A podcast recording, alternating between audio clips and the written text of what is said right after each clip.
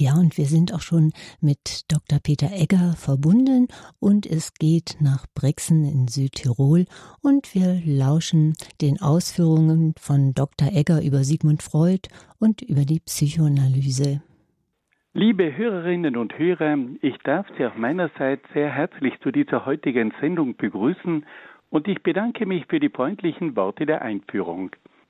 Bevor ich mit meinen Ausführungen beginne, darf ich Sie bitten, dass wir miteinander ein Gebet sprechen, damit der Geist Gottes uns durch diese Sendung begleiten möge. Im Namen des Vaters und des Sohnes und des Heiligen Geistes. Amen. Komm, Heiliger Geist, und erfülle die Herzen deiner Gläubigen und entzünde in ihnen das Feuer deiner Liebe. Sende aus deinen Geist und alles wird neu geschaffen und du wirst das Angesicht der Erde erneuern. Dann wenden wir uns an die Mutter Gottes und bitten sie um ihr fürbittendes Gebet.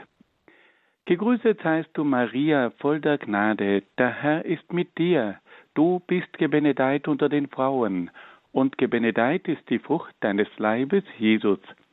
Heilige Maria, Mutter Gottes, bitte für uns Sünder, jetzt und in der Stunde unseres Todes. Amen. Dann wenden wir uns auch an die Engel und bitten sie um ihren Schutz und um ihr Geleit. Engel Gottes, unsere Beschützer, denen des höchsten Vater Liebe uns anvertraut hat, erleuchtet, beschützt, regiert und leitet uns. Amen. Und schließlich wenden wir uns noch an einige Heilige und Selige, die sich in besonderer Weise mit philosophischen Fragen aus christlicher Sicht beschäftigt haben. Heiliger Augustinus, bitte für uns. Heiliger Thomas von Aquin, bitte für uns. Heilige Edith Stein, bitte für uns. Seliger Kardinal Newman, bitte für uns. Und heiliger Papst Johannes Paul II, bitte für uns. Im Namen des Vaters und des Sohnes und des Heiligen Geistes. Amen. Liebe Hörerinnen und Hörer, wir wollen uns heute mit einer sehr bedeutenden Gestalt der Moderne befassen, nämlich mit Sigmund Freud. Sigmund Freud gehört nicht im engeren Sinn zur Philosophie. Wir alle wissen, dass er der Begründer der Psychoanalyse ist. Aber wir müssen sagen, dass Sigmund Freud das Menschenbild des 20. Jahrhunderts ganz entscheidend geprägt hat. Und deswegen wollen wir versuchen, einige Grundgedanken dieses bedeutenden Mannes kennenzulernen. Ich darf Sie zunächst einmal ein wenig in sein Leben einführen.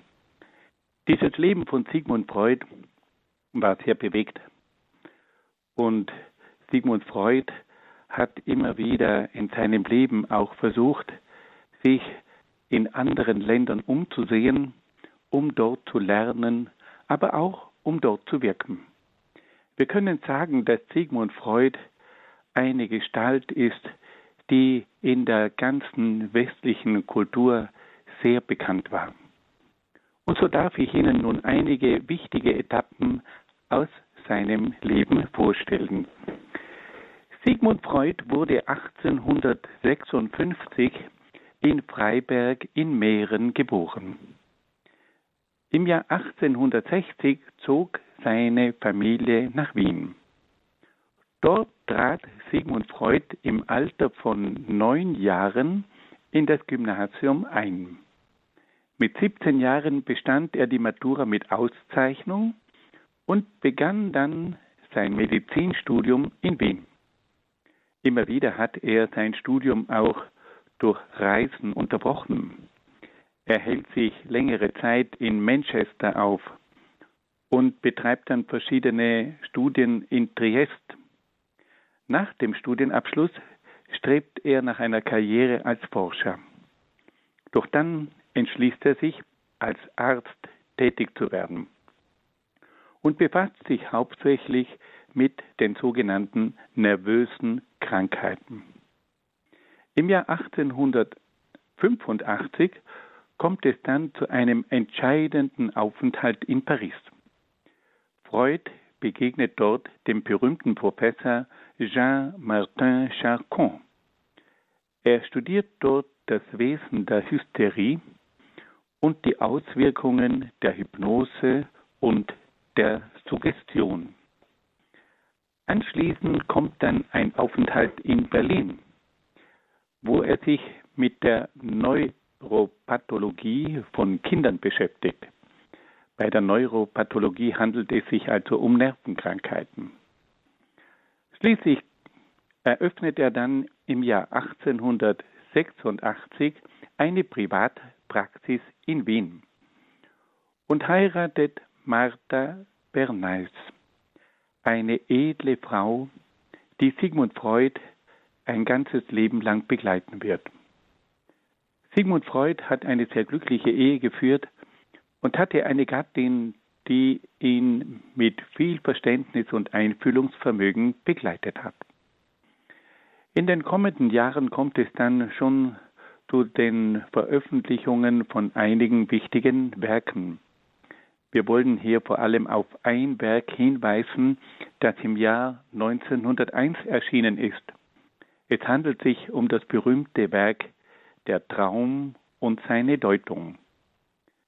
Sigmund Freud hat sich also sehr viel mit der sogenannten Traumdeutung beschäftigt und hat versucht, mit Hilfe der Träume an das Unterbewusste und auch an das Unbewusste des Menschen heranzukommen. Im Jahr 1907 kommt es dann zu einer ganz wichtigen Begegnung. Carl Gustav Jung, der berühmte Schweizer Psychiater, Psychologe und, und, und, kommt nach Wien und besucht dort Sigmund Freud. Die zwei bekanntesten Geister dieser Welt treffen sich also und tauschen sich miteinander aus. Sigmund Freud hat dann auch Kontakte zu Alfred Adler, einem der bekanntesten Vertreter der Wiener Schule der Psychologie. Und dann beginnt Sigmund Freud mit seinen verschiedenen Reisen. Ab dem Jahr 1909 fährt er öfter nach Amerika und hält dort Vorlesungen über Psychoanalyse, die auf ein großes Interesse stoßen. Sigmund Freud holt dann verschiedenste Fachleute zusammen und organisiert Kongresse. Da gab es Kongresse in Nürnberg, in München und vor allem in Weimar. Dort treffen sich die führenden Psychologen, Psychoanalytiker und, und, und und tauschen sich aus. Und hier war Sigmund Freud die große Gestalt, die alle diese Leute zusammengeholt hat. Und unter seiner Führung hat sich eine internationale Gruppe von Psychologen im weitesten Sinn immer wieder getroffen. Im Jahr 1913 hat dann Sigmund Freud wieder ein ganz berühmtes Werk veröffentlicht mit dem Titel Totem und Tabu.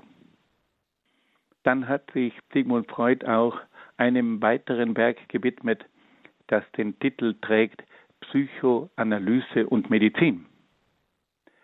Ein weiteres bekanntes Werk dieser Jahre ist dann auch Der Mann Moses und die monotheistische Religion. Sigmund Freud befasst sich mit verschiedensten Themen und versucht sie aus psychologischer Sicht zu beurteilen. Und dabei gelangt er oft zu sehr interessanten Schlussfolgerungen. Und seine Werke werden in ganz Europa und auch in Amerika aufmerksam studiert. Doch dann kommt eine schmerzliche Wende in das Leben von Sigmund Freud. Im Jahr 1933 kommt in Deutschland der Nationalsozialismus an die Macht und man verbrennt die Werke von Sigmund Freud. Im Jahr 1938 wird dann Österreich von Deutschland besetzt und Sigmund Freud befindet sich als Jude in größter Gefahr. Der amerikanische Präsident Roosevelt und auch der italienische Duce Mussolini intervenieren zugunsten von Sigmund Freud. Aber Sigmund Freud fühlt sich in Österreich nicht mehr sicher. Und so reist er dann im Jahr 1938 nach London. Dort schreitet eine Krebskrankheit fort und im Jahr 1939 stirbt dann Sigmund Freud in London. Liebe Hörerinnen und Hörer, Sie sehen schon anhand dieser Biografie, dass wir es hier mit einer Gestalt zu tun haben, die sehr viel gesehen hat, sehr viel studiert hat, aber die auch in verschiedensten Ländern gewirkt hat. Fassen wir das noch einmal ganz kurz zusammen. Sigmund Freud wurde also 1856 in Freiberg in Mähren geboren. Seine Familie zieht nach Wien.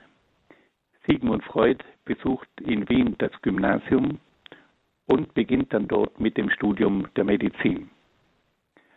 Er unternimmt verschiedene Reisen und widmet sich auch unterschiedlichsten Studien. Von großer Wichtigkeit war sein Aufenthalt in Paris bei dem bekannten Professor Jean-Martin Charcot. Dann hat er im Jahr 1886 in Wien eine Privatpraxis eröffnet. Er heiratet Martha Bernays und beginnt dann mit seinen verschiedenen Forschungen. Er veröffentlicht verschiedene Werke. Er lernt Karl Gustav Jung kennen. Es kommt zu verschiedenen Reisen nach Amerika. Er organisiert verschiedenste Kongresse und wird auf diese Art und Weise international sehr bekannt.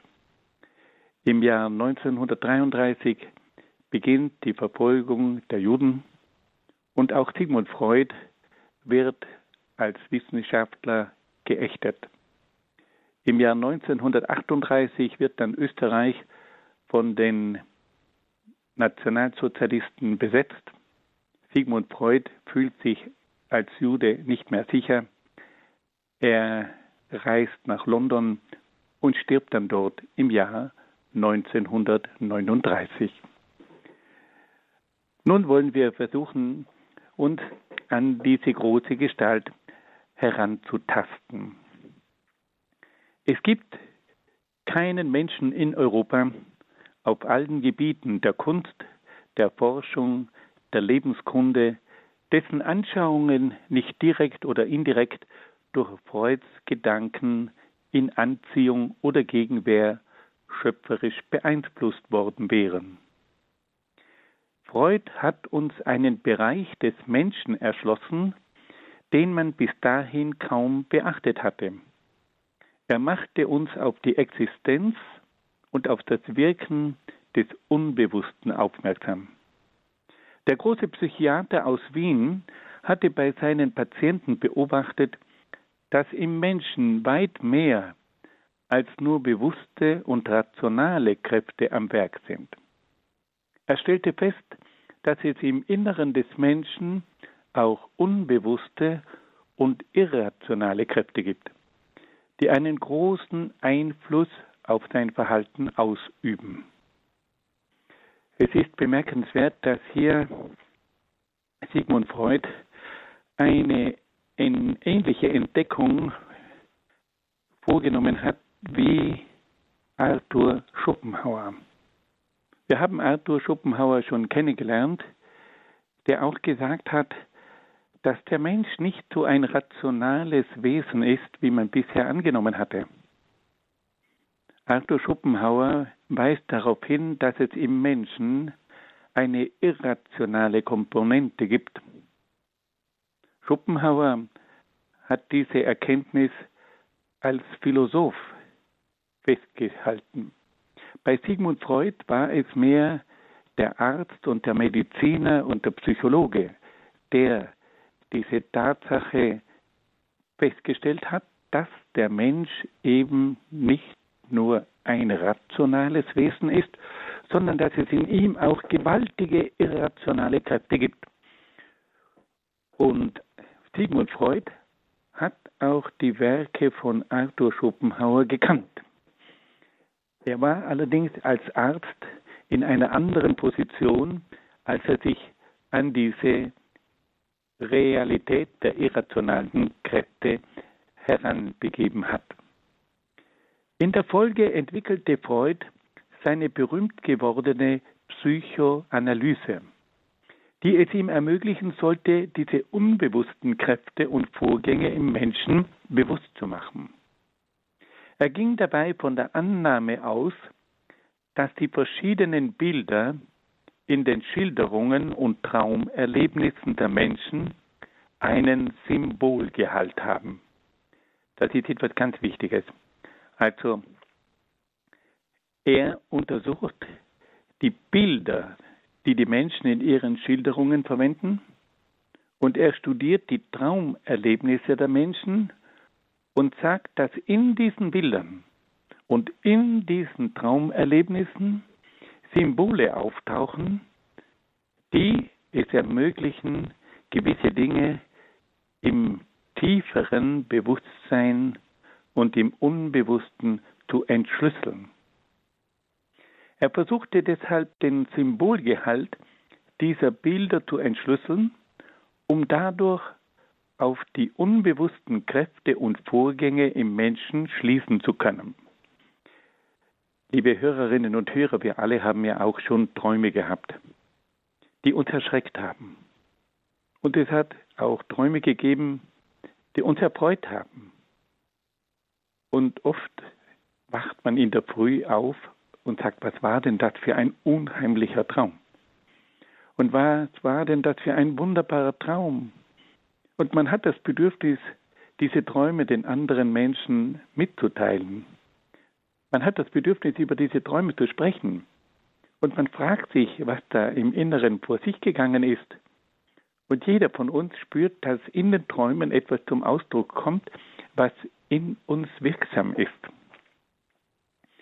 Auf diese Weise gelang es also Freud, zum ersten Mal methodisch und systematisch einen Bereich zu erfassen, der bisher nur intuitiv von Dichtern, Künstlern und Philosophen erfasst worden war.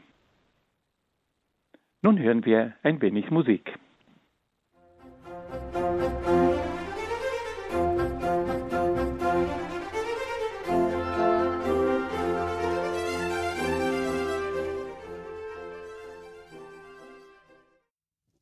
Liebe Hörerinnen und Hörer, Freud hat in verschiedenen Werken immer wieder versucht, das Wesen des Unbewussten zu beschreiben und zu erklären.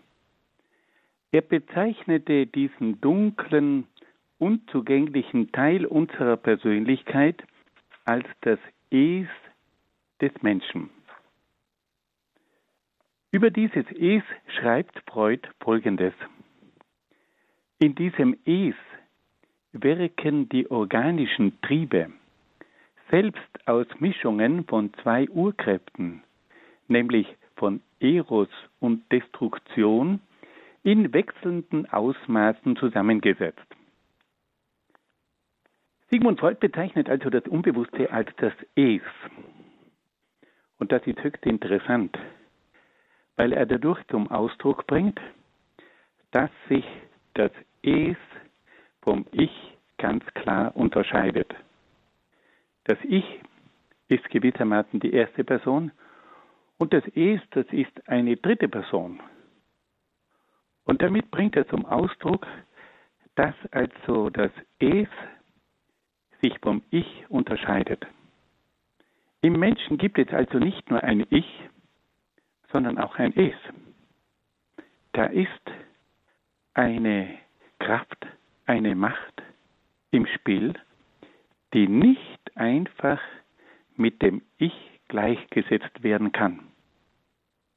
Und dieses Es, das ist im Unterbewussten angesiedelt und beeinflusst gewissermaßen von unten herauf immer wieder das Ich. Und dann versucht er auch dieses Es zu beschreiben. Er sagt, in diesem Es wirken die organischen Triebe. Das sind also Triebe, von, die von Organen ausgehen. Und diese Triebe sind eine Mischung von zwei Urkräften.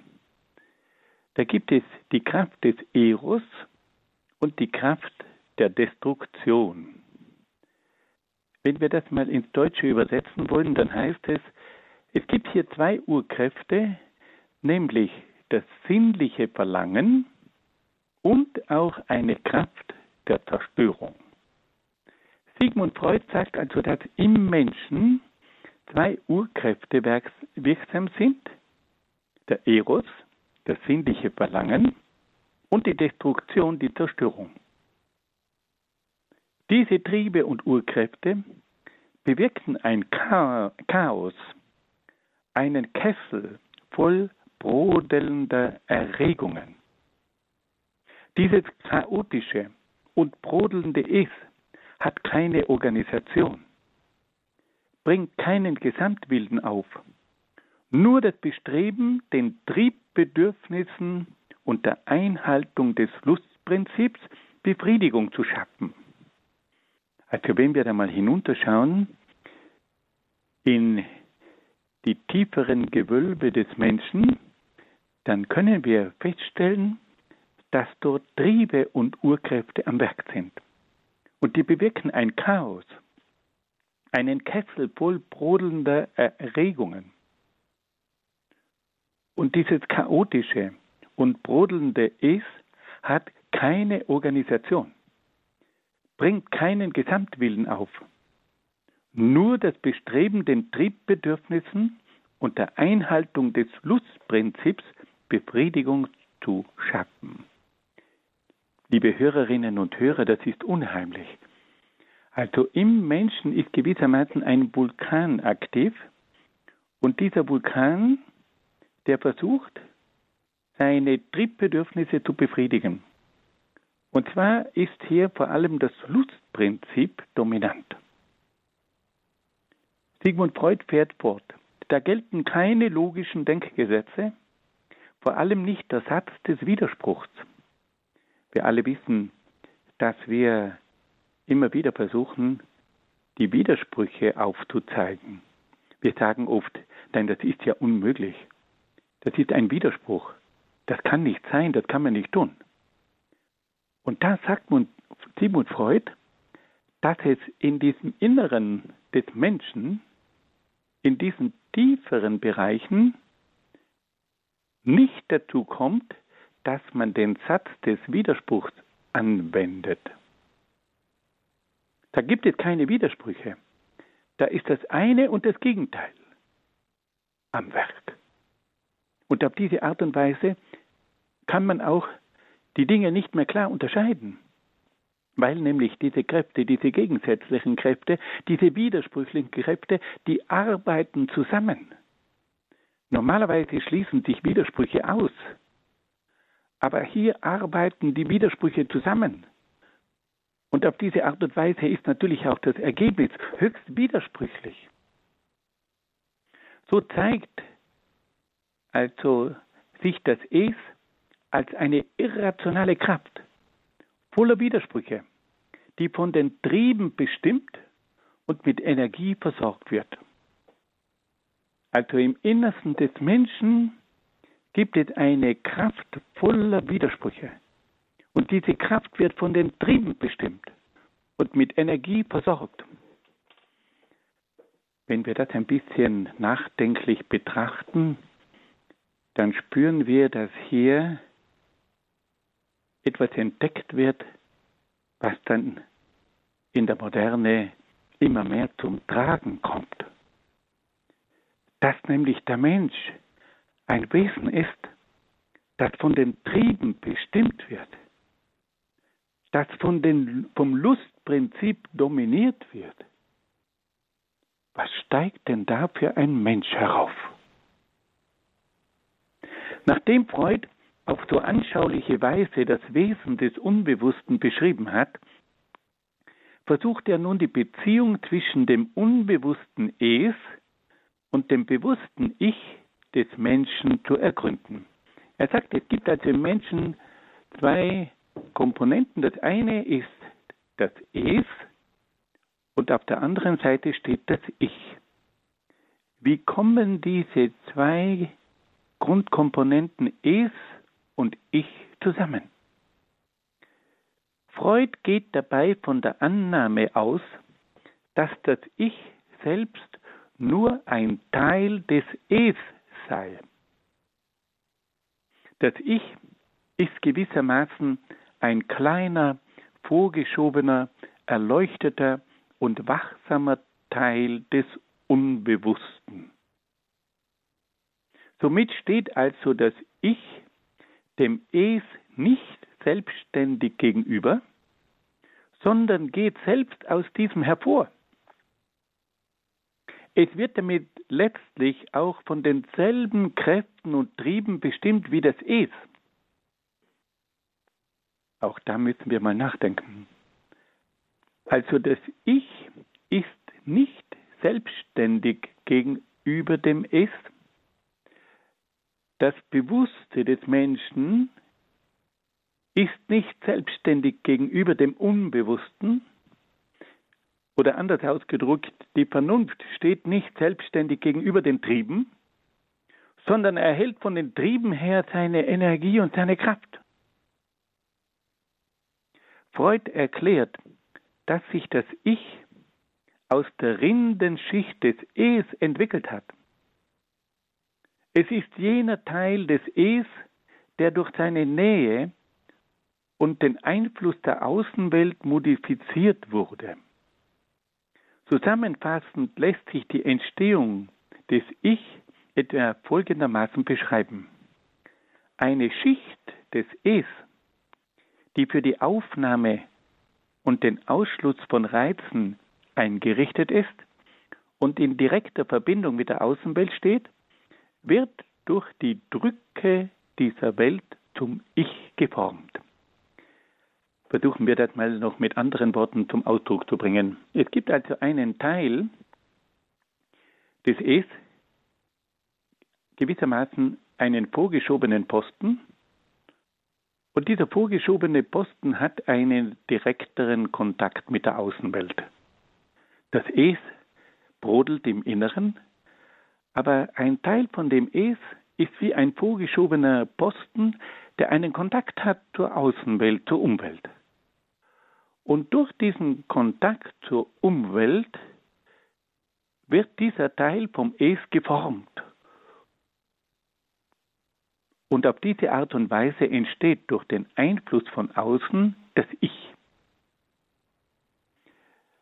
Dieses Es steigt also aus dem Inneren empor, es kommt zu einem Kontakt mit der Außenwelt und durch diese Einflüsse der Außenwelt wird also dieser Teil geprägt, geformt durch die Auseinandersetzung mit der Umwelt. Und auf diese Art und Weise entsteht nun nach Sigmund Freud das Ich. Das Ich hat nach Freud die Aufgabe, zwischen der Außenwelt und dem Unbewussten zu vermitteln. Durch seine bewusste Beziehung zur Außenwelt ist das Ich imstande, die Normen und Anforderungen der Außenwelt wahrzunehmen und an das Es weiterzuleiten. Auf diese Weise sorgt das Ich auch dafür, dass das Unbewusste nicht zu einer zerstörerischen Macht wird. Denn ohne Rücksicht auf die Gesetze der Außenwelt würde das Es, das Unbewusste, in seinem blinden Streben nach Trittbefriedigung der Vernichtung anheimfallen. Die konstruktive Aufgabe des Ich besteht also darin, dass es zwischen, der, zwischen den Triebansprüchen und der Befriedigungshandlung die Denktätigkeit einschaltet. Das Ich hat also gewissermaßen eine vermittelnde Aufgabe. Auf der einen Seite diese ungeheure Macht des Ichs und auf der anderen Seite die Außenwelt.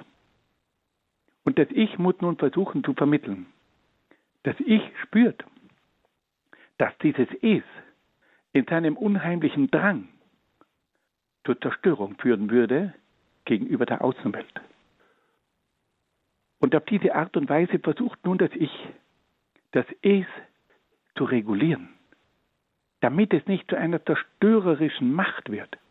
Das Ich hat einen Kontakt zur Außenwelt und spürt, dass es in der Außenwelt ganz bestimmte Regeln braucht, damit man überleben kann. Wenn wir das mal ganz praktisch ausdrücken, können wir folgendes sagen. Jeder Mensch hat schon erlebt, dass er oft in seinem Inneren drin einen Drang spürt, einen Trieb spürt, dass er auch Aggressionen spürt, aber die Umwelt erlaubt es ihm nicht, diese Triebe explodieren zu lassen. Die Umwelt erlaubt es ihm nicht, dass er aggressiv wird. Er muss diese Kräfte in seinem Inneren bändigen, zurückhalten. Und das ist die Aufgabe des Ich. Das Ich erkennt die Umwelt und muss dann dafür Sorge tragen, dass das Es, das Unbewusste, mit seiner explosiven Kraft nicht einfach frei wirken kann, weil es dadurch zur Zerstörung kommen würde.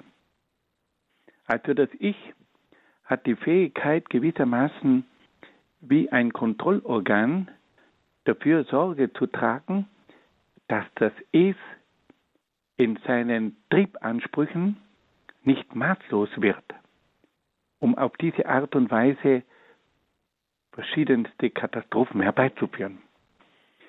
Die konstruktive Aufgabe des Ich besteht also darin, dass es zwischen dem Triebanspruch und der Befriedigungshandlung die Denktätigkeit einschaltet, um auf diese Art und Weise verschiedenste Fehlleistungen des Es zu unterbinden. Das Ich trifft auf diese Weise die Entscheidung, ob der Versuch zur Befriedigung ausgeführt oder verschoben werden soll. Oder ob der Anspruch des Triebes nicht überhaupt als gefährlich unterdrückt werden muss. Wie das Es ausschließlich auf Lustgewinn ausgeht, so ist das Ich von der Rücksicht auf Sicherheit beherrscht. Das Ich hat also die Aufgabe der Selbsterhaltung und muss in diesem Sinn auf das Es einwirken, damit diese Triebkräfte nicht zerstörerisch werden. Aus dieser vermittelnden Funktion, die das Ich zwischen der Außenwelt und dem Unbewussten wahrzunehmen hat, ergibt sich aber, dass das Ich für Freud nicht eine bestimmende, sondern nur eine ausgleichende Instanz ist. Das Ich steht nach Freud nicht eigenständig der Außenwelt und dem Unbewussten gegenüber, sondern befindet sich vielmehr zwischen diesen beiden Mächten. Auf der einen Seite erlebt es die Forderungen der Außenwelt, auf der anderen Seite steht es unter dem Druck der Triebansprüche des Unbewussten. Auf diese Weise ist das Ich nicht eine wirklich entscheidende Instanz, sondern eher ein Laufbursche zwischen der Außenwelt und dem Unbewussten. Liebe Hörerinnen und Hörer, da haben wir es mit einer eigenartigen Form von Ich zu tun.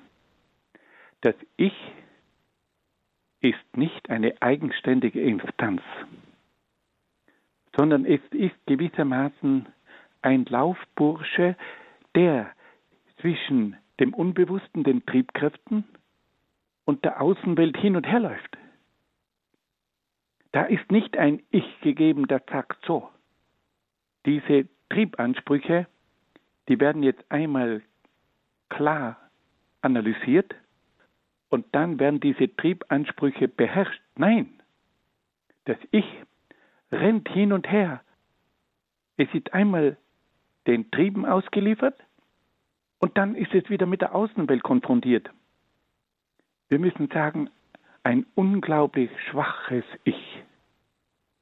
Ein Laufbursche, der hin und her eilt, aber nicht eine eigenständige Größe, die kritisch der Außenwelt gegenübersteht und auch kritisch den Triebansprüchen gegenübersteht. Warum das so ist, das werden wir dann noch hören. Fassen wir das noch einmal ganz kurz zusammen. Wir haben jetzt also gehört, dass Sigmund Freud diesen unbewussten Teil des Menschen als das Es beschreibt. Und er sagt, das Es ist also eine Summe von organischen Trieben. Und da gibt es vor allem zwei Urkräfte, nämlich den Eros und die Destruktion, also das sinnliche Verlangen und die Zerstörung. Und durch diese zwei Kräfte kommt es zu einem Chaos. Durch diese zwei Kräfte wird also der Mensch zu einem Triebwesen und versucht vor allem unter der Leitung des Lustprinzips Befriedigung zu erhalten. Und dann stellt sich jetzt Sigmund Freud die Frage, wie ist denn das Verhältnis zwischen dem Es und dem Ich? Zwischen dem Unbewussten und dem Bewussten? Und da sagt nun Sigmund Freud, dass das Ich nicht eine eigenständige Größe ist, sondern nur ein vorgeschobener Posten vom Es ist. Und dieser Teil vom Es, dieser vorgeschobene Posten, der ist in Kontakt mit der Außenwelt. Und durch den Kontakt mit der Außenwelt spürt dieses Ich, dass das Es unkontrolliert ist und versucht nun zu vermitteln zwischen dem Unbewussten, den Triebkräften und der Außenwelt mit ihren klaren Forderungen. Und da spürt nun dieses Ich immer wieder, dass das Unterbewusste, das Es, diese Triebkräfte zerstörerisch sind gegenüber der Außenwelt. Und da muss nun das Ich eingreifen, um das Es zu zügeln, zu steuern und zu kontrollieren. Und auf diese Art und Weise ist nun das Ich eine Brücke zwischen dem Es, dem Unbewussten, und der Außenwelt. Aber das Ich ist keine eigenständige Größe. Es ist ja im Grunde genommen selbst nur ein Vorposten vom Es. Es hat keine eigenständige Kraft. Es ist nur ein Laufbursche, wie Sigmund Freud sagt, zwischen dem Es und der Außenwelt. Und auf diese Art und Weise wird schon deutlich, dass dieses Ich im Grunde genommen abhängig ist vom Unbewussten und von der Außenwelt.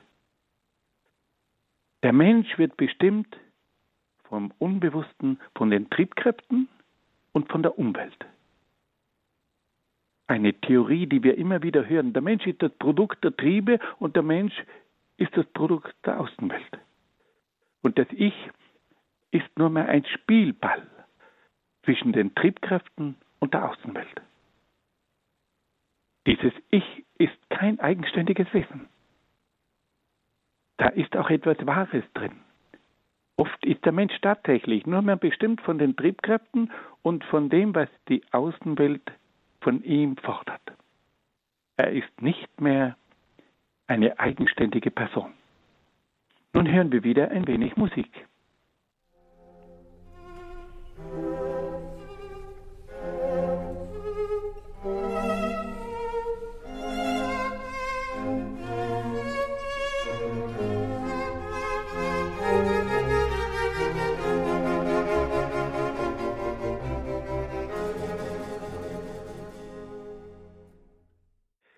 Diese fehlende Eigenständigkeit des Ich führt aber dazu, dass das Ich weitgehend von der Triebwelt und von der Umwelt abhängig wird. Thomas Mann, ein großer Bewunderer von Sigmund Freud, schreibt dazu, eingeengt zwischen unbewusstem Außenwelt und dem, was Freud das Über-Ich nennt, dem Gewissen, führt das Ich ein ziemlich nervöses und geängstigtes Dasein. Mit seiner Eigendynamik steht es nur ganz matt. Seine Energien entlehnt es dem Es und muss im Ganzen dessen Absichten durchführen. Also Thomas Mann hat das in seiner wunderbaren Sprache klar zum Ausdruck gebracht. Er sagt, das Ich ist eingezwängt zwischen dem Unbewussten und der Außenwelt.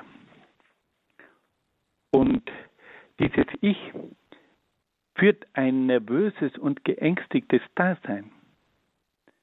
Mit seiner eigenen Dynamik steht es nur sehr matt, es hat also ganz wenig Kräfte. Die Energien des Ich kommen vom Es. Und das Ich muss im Großen und Ganzen die Absichten des Es, der Triebe durchführen. Also man muss sich das mal vorstellen. Ja? Sigmund Freud sagt, das Ich bekommt seine Energien vom Es. Das Ich bekommt seine Energien von den Trieben und soll gleichzeitig dafür Sorge tragen, dass es die Triebe bändigt. Dieses Ich ist letztlich nichts anderes als der Spielball der Triebe und das Produkt der Umwelt.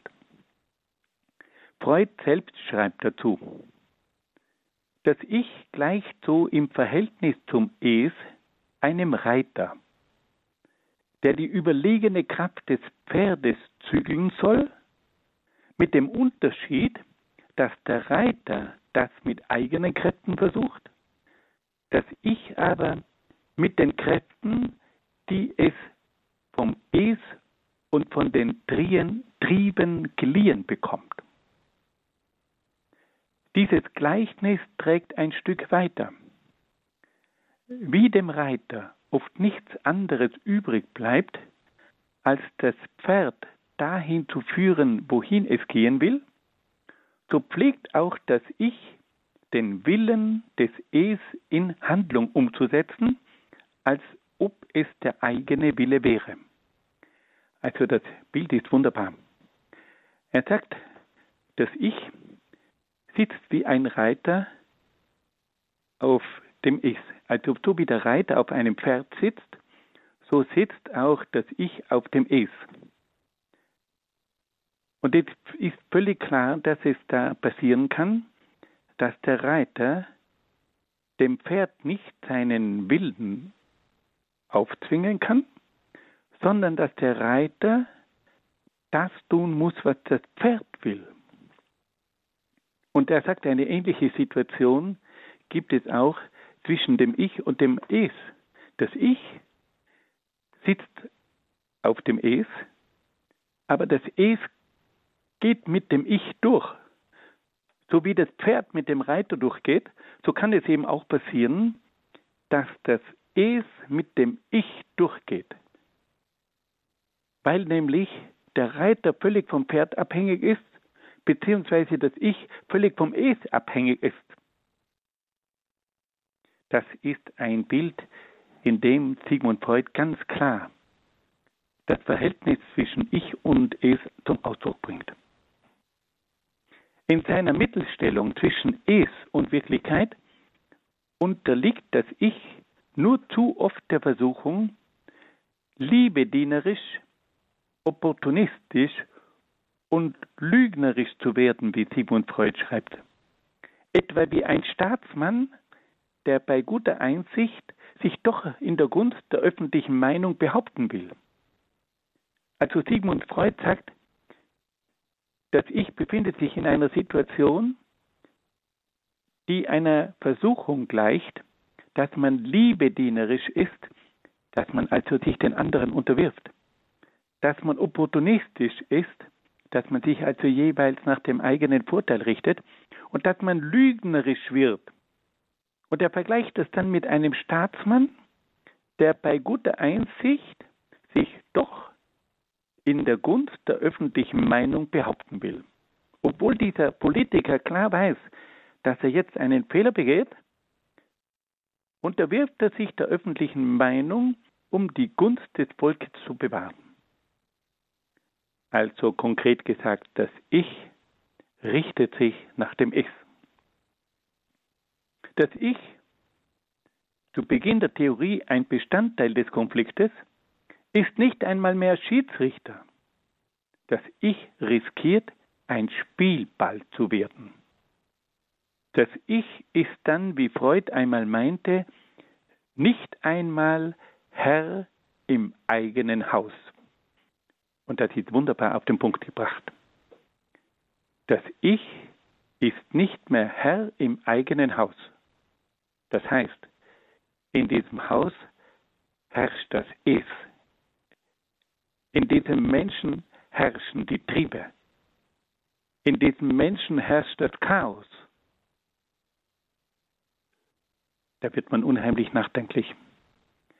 Also Sigmund Freud sagt, dass das Ich gewissermaßen oft auf verlorenem Posten steht. Das Ich ist den Trieben ausgeliefert, das Ich hängt von den Trieben ab. Und man fragt sich, wie das nur möglich ist, dass man ein solches Menschenbild zu einem allgemein gültigen Menschenbild erheben will.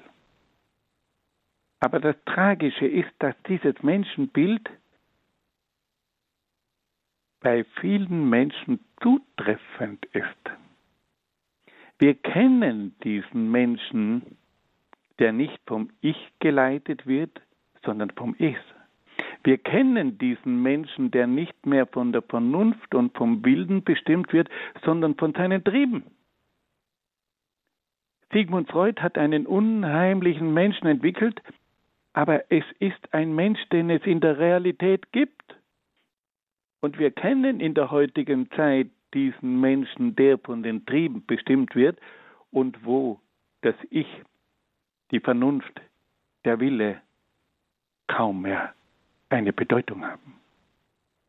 Das ist eine unheimliche Realität. Und jetzt wollen wir uns noch ganz kurz die Frage stellen, ja, wie kommt denn Sigmund Freud eigentlich zu diesem Menschenbild? Wie konnte es dazu kommen, dass die Psychoanalyse zu einer so problematischen Einschätzung des Ich und damit der menschlichen Person überhaupt führen konnte? Die Ursachen dieser Einschätzung des Menschen sind zunächst einmal im Weltbild von Sigmund Freud zu suchen. Freud bekannte sich zum mechanistischen Naturalismus des späten 19. Jahrhunderts und hatte daher auch eine durchaus naturalistische und mechanistische Vorstellung des menschlichen Innenlebens. Von daher wird auch seine Beschreibung der menschlichen Psyche verständlich. Sigmund Freud schreibt, von dem, was wir unsere Psyche bzw. Seelenleben nennen, ist uns zweierlei bekannt. Erstens das körperliche Organ und Schauplatz desselben das Gehirn mit seinem Nervensystem. Andererseits unsere Bewusstseinsakte, die unmittelbar gegeben sind und uns durch keinerlei Beschreibung näher gebracht werden können. Die Psyche ist also für Freud im Grunde genommen nichts anderes als die Funktion eines organischen Apparats. Die Energie für diesen Apparat liefern die Triebe. Die Triebe aber sind für Freud eindeutig körperliche Kräfte. Wir sehen also, dass wir es hier mit einem mechanistischen Weltbild zu tun haben und dass die Psyche im Grunde genommen das Produkt ist des Gehirns und des Nervensystems. Hier gibt es keinen eigenständigen Geist. Das ist im Grunde genommen ein materialistisches Weltbild, in dem es keinen eigenständigen Geist gibt. Und wenn es keinen eigenständigen Geist gibt, dann gibt es auch kein eigenständiges Ich. Das muss uns klar vor Augen stehen. Der Mensch wird als ein mechanistisches Wesen betrachtet. Der Mensch wird von der Energie der Triebe gespeist. Der Mensch hat ein Gehirn, ein Nervensystem und dieses Gehirn und dieses Nervensystem hat dann die Funktion, gewisse Prozesse zu leiten und zu lenken. Aber hier gibt es keinen Geist und damit kein eigenständiges Ich. Die Psyche ist, wie Sigmund Freud sagt, die Funktion eines organischen Apparats. Und die Energie für diesen Apparat liefern die Triebe. Die Triebe aber sind für Freud eindeutig körperliche Kräfte. Und so schreibt dann schließlich Freud über den berühmtesten Trieb, über die Libido, also über den Lusttrieb. Es ist unverkennbar, dass die Libido somatische Quellen hat. Das bedeutet also, dass das Lustprinzip körperliche Quellen hat. Und diese körperlichen Quellen speisen also das Ich. Für Freud sind die somatischen Quellen, also die körperlichen Kräfte, die letzte Ursache jeder Aktivität. So aber kommt es, dass die Triebe das Ich ausmachen und es bestimmen. Liebe Freunde, hier kommen wir zum eigentlichen Punkt. Hinter der Psychoanalyse steht ein mechanistisches Weltbild. Und dieses mechanistische Weltbild geht davon aus, dass der Mensch im Grunde genommen ein rein körperliches Wesen ist, das vom Gehirn gesteuert wird. Das Gehirn funktioniert wie ein Apparat. In diesem Weltbild, einem materialistischen Weltbild, gibt es keinen eigenständigen Geist und damit kein eigenständiges Ich. Und auf diese Art und Weise kommen wir dann zu diesem problematischen Menschenbild, in dem das Ich nur ein Vorposten des Es ist und als Laufbursche hin und her wandert zwischen dem Unbewussten, der Triebwelt und der Außenwelt. Und auf diese Art und Weise wird der Mensch zum Spielball zwischen der Triebwelt und der Außenwelt. Dr. Peter Egger in Brixen in Südtirol sprach in der heutigen Credo-Sendereihe über Sigmund Freud und die Psychoanalyse. Diese Credo-Sendung vom heutigen 14. Dezember ist über den CD-Dienst von Radio Horeb zu beziehen. cd-dienst.horeb.org oder telefonisch ab Montag 08328 921 120 und als Podcast einzuhören auf der Homepage horeb.org.